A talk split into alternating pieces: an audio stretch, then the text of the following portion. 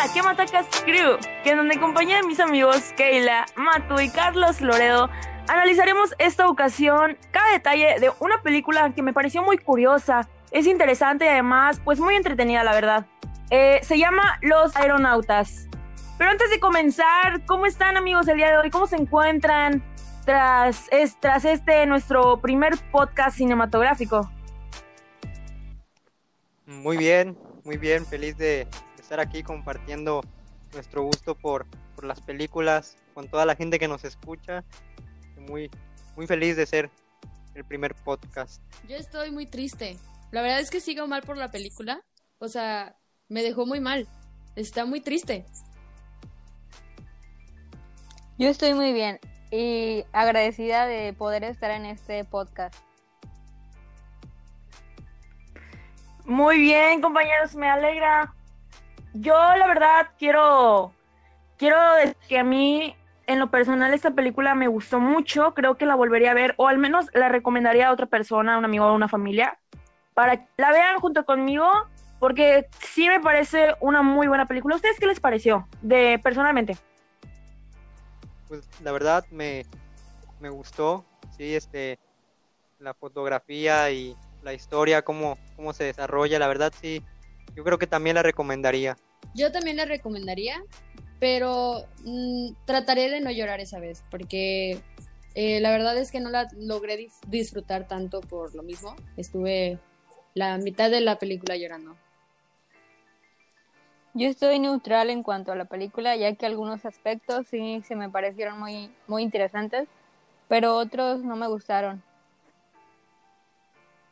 Sí, entonces tenemos una opinión, una perspectiva buena sobre esta película. Entonces, no sé, ¿qué te parece, compañero Carlos, si nos comienzas a hablar un poco de lo que es, pues, la, una síntesis de esta historia muy entretenida, conmovedora?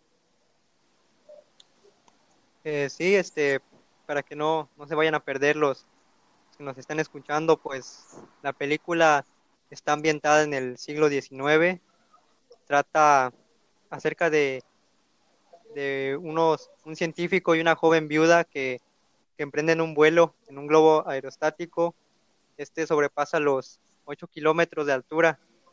Este, mientras avanza la película y avanza el vuelo, pues se topan con distintos retos, ya tendrán que ir superando y algo que hay que mencionar es que estos dos actores, el actor y la actriz, ya habían trabajado antes en una película llamada La teoría del todo, una película biográfica sobre Stephen Hawking que también recomiendo bastante.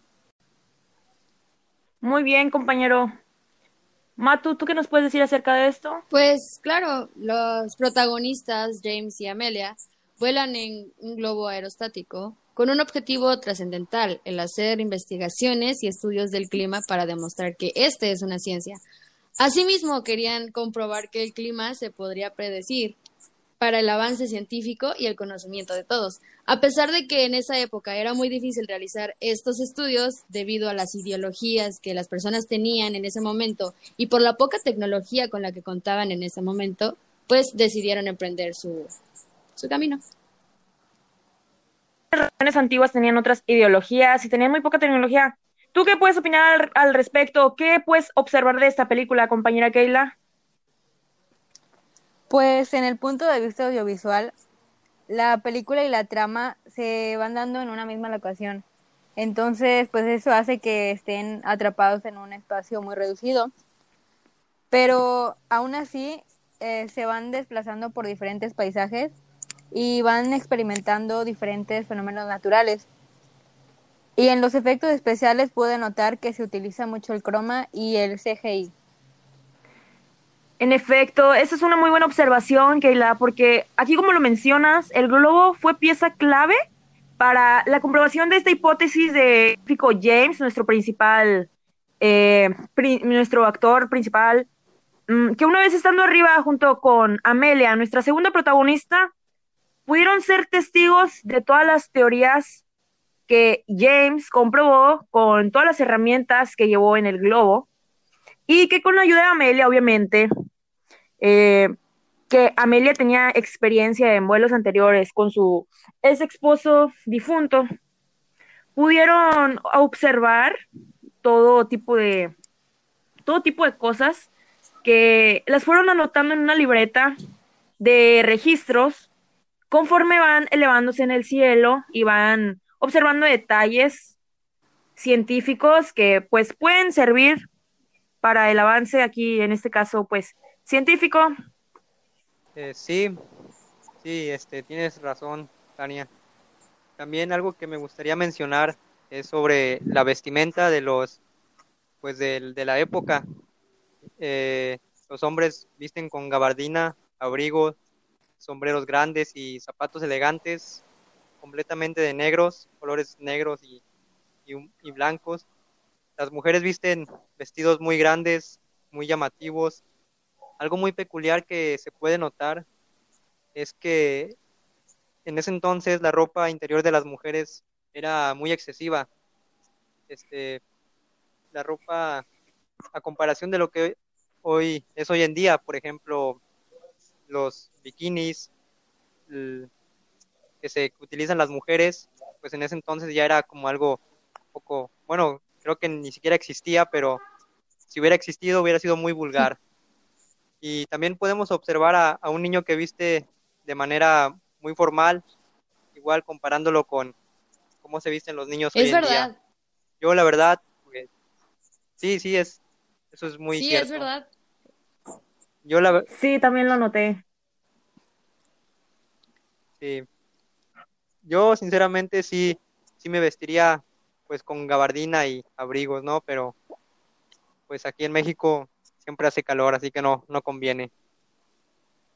Y ahora adentrándonos un poco más a la historia, ellos lograron buenos y favorables resultados que cambiaron los avances científicos de la humanidad, específicamente aspectos meteorológicos, tales como la temperatura que bajaba con viendo a unas cuantas capas de llegar al espacio y estando a 11 kilómetros de llegar a este, sus cuerpos comenzaban a sufrir hipotermia, hipoxia y no olvidemos las lesiones por el frío en sus manos y rostro o si se veían muy reales eso, esos maquillajes. Nos hicieron creer que de verdad estaban teniendo serias lesiones en su piel. Eso es un aspecto importante en cuestión de el maquillaje. Muy buen, muy buen maquillaje.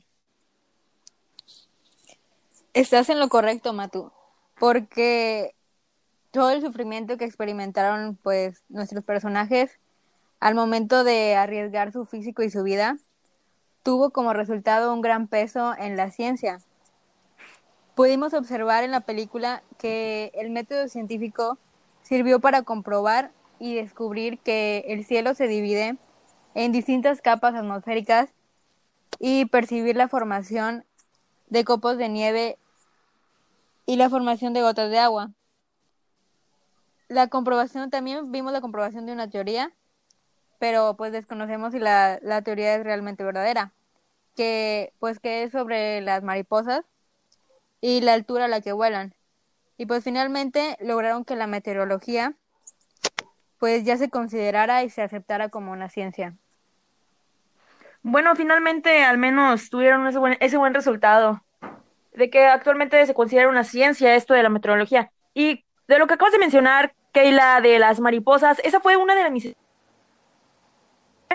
como mágico que la verdad es muy, muy llamativo. Siento que fue una toma clave en la película. Sí. Oigan, y sí, sí, este, ¿Sí? iba a preguntar que ustedes creen que esa teoría sea, sea cierta, o sea, que las mariposas vuelen, puedan volar a esa altura. Yo creo que no. La verdad es que lo encuentro muy extraño. Sí, yo igual lo, lo encuentro un poco sí, este... mariposas y Ajá. son ligeras siento que el aire a esa altura, pues, llevaría. podría llevárselas. Pero puede ser real, porque la verdad que arriba de las nubes el clima se veía muy despejado. Pero bueno, ahora yo quiero mencionar otra cosa que no sé a ustedes qué les parezca, pero en lo personal, lo personal, para mí fue como lo más interesante, porque, bueno, en sí me causó mucho ruido. Es esto de el aspecto social y el aspecto ideológico de esa época que cuando en este caso nuestra protagonista, la mujer Amelia, era infravalora, infravalorada, ¿no? Por solo el hecho de ser mujer, También puedo asegurar esto porque si se acuerdan que en una toma se burlaban de ella los, los científicos, que todos eran hombres. Toda su, su, su reunión de científicos estaba conformada por hombres. Entonces, esto me, me parece una exclusión y una infravaloración. Eh, y también hablando de estatus social, será muy criticado en ese tiempo, en esa época, porque noté que si no eras alguien importante ahí dentro, dentro de las personas, entre los mismos profesionales, pues las demás personas te hacían burla, te, te criticaban.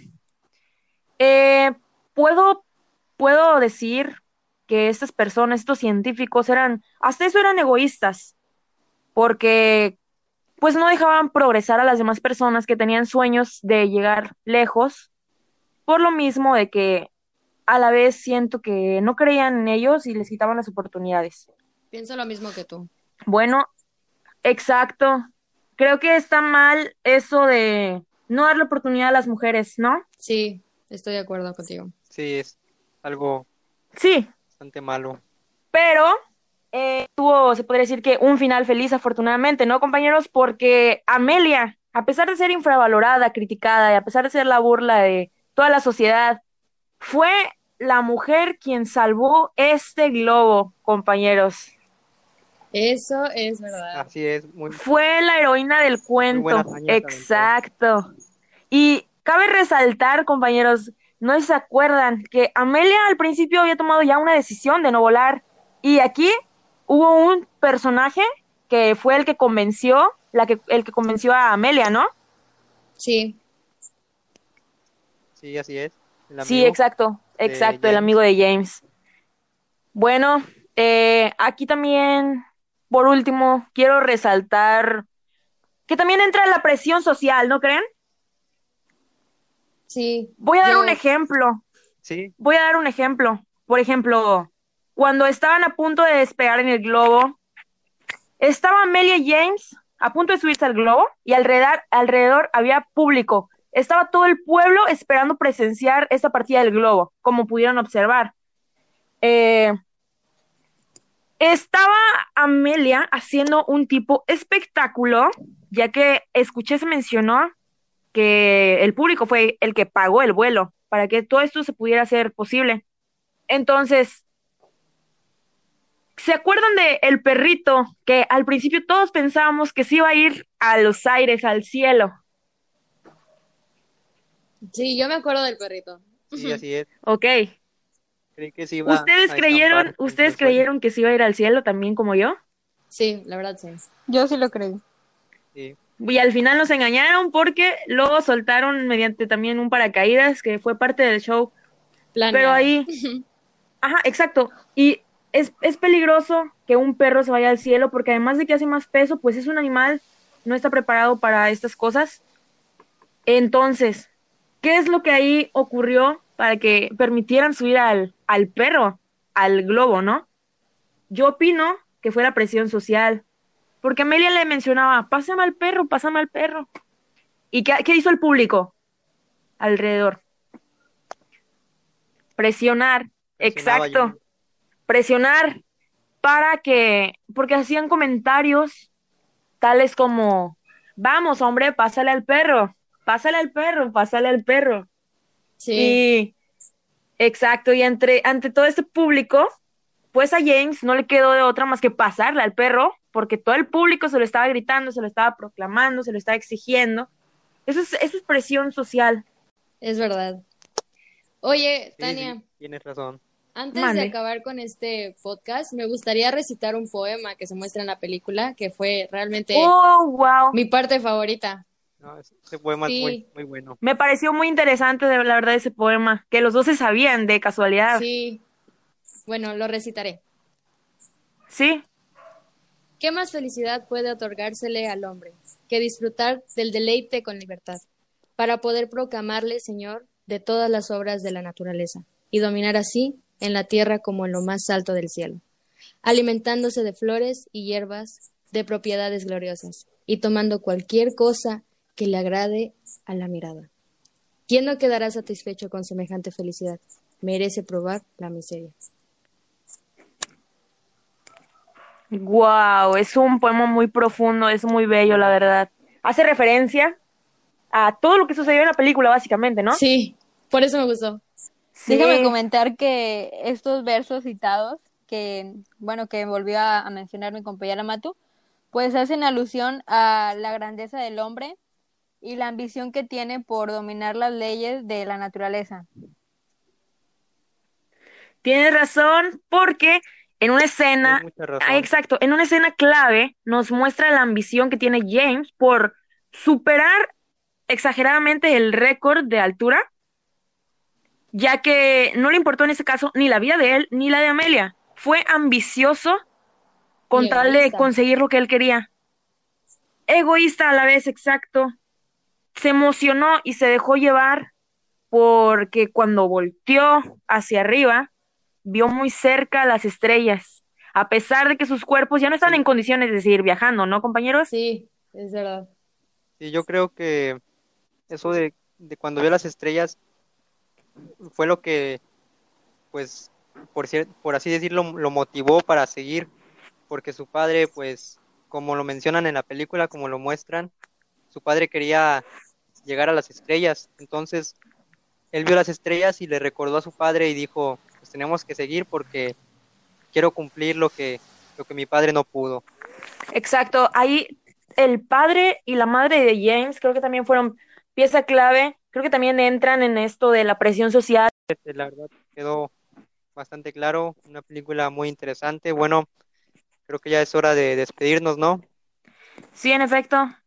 Muchas gracias a todos, a todas las personas que nos escuchan a través de esta plataforma. Queremos invitarlos a que sigan escuchando los demás podcasts de nuestros compañeros y de nosotros, analizando otras películas de interés de todos.